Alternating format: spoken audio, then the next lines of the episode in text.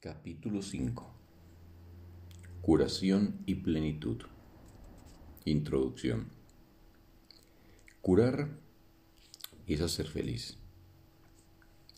Te he dicho que pensases en las muchas oportunidades que has tenido de regocijarte y en las muchas que has dejado pasar. Esto es lo mismo que decirte que has rehusado sanar tu luz es la luz de la dicha.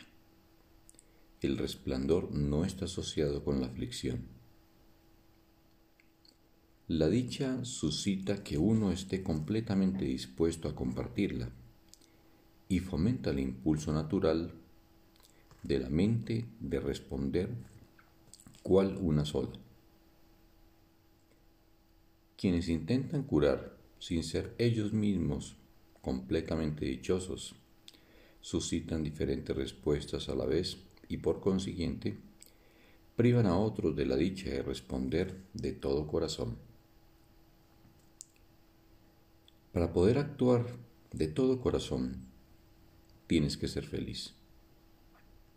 Si el miedo y el amor no pueden coexistir, o si es imposible estar completamente atemorizado y seguir viviendo, el único estado de plenitud posible es el del amor.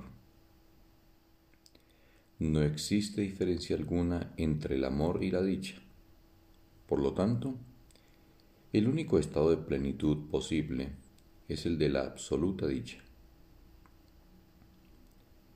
Curar o hacer feliz es, por lo tanto, lo mismo que integrar y unificar. Por eso es por lo que no importa a qué parte de la filiación se le ofrece la curación o qué parte de la o qué parte la lleva a cabo. Todas las partes se benefician y se benefician por igual.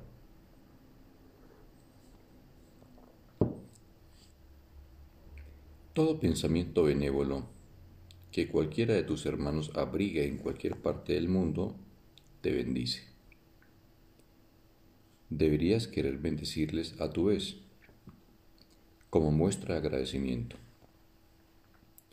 No tienes que conocerlos personalmente ni ellos a ti. La luz es tan potente que irradia a través de toda la filiación, la cual da gracias al Padre por irradiar su dicha sobre ella. Únicamente los santos hijos de Dios son canales dignos de su hermosa dicha, porque sólo ellos son lo suficientemente hermosos como para conservarla compartiéndola. Es imposible que un hijo de Dios pueda amar a su prójimo de manera diferente de cómo se ama a sí mismo.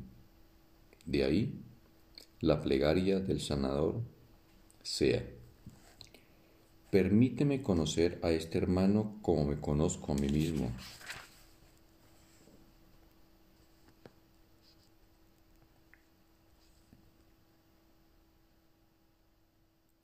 Bendito día para todos.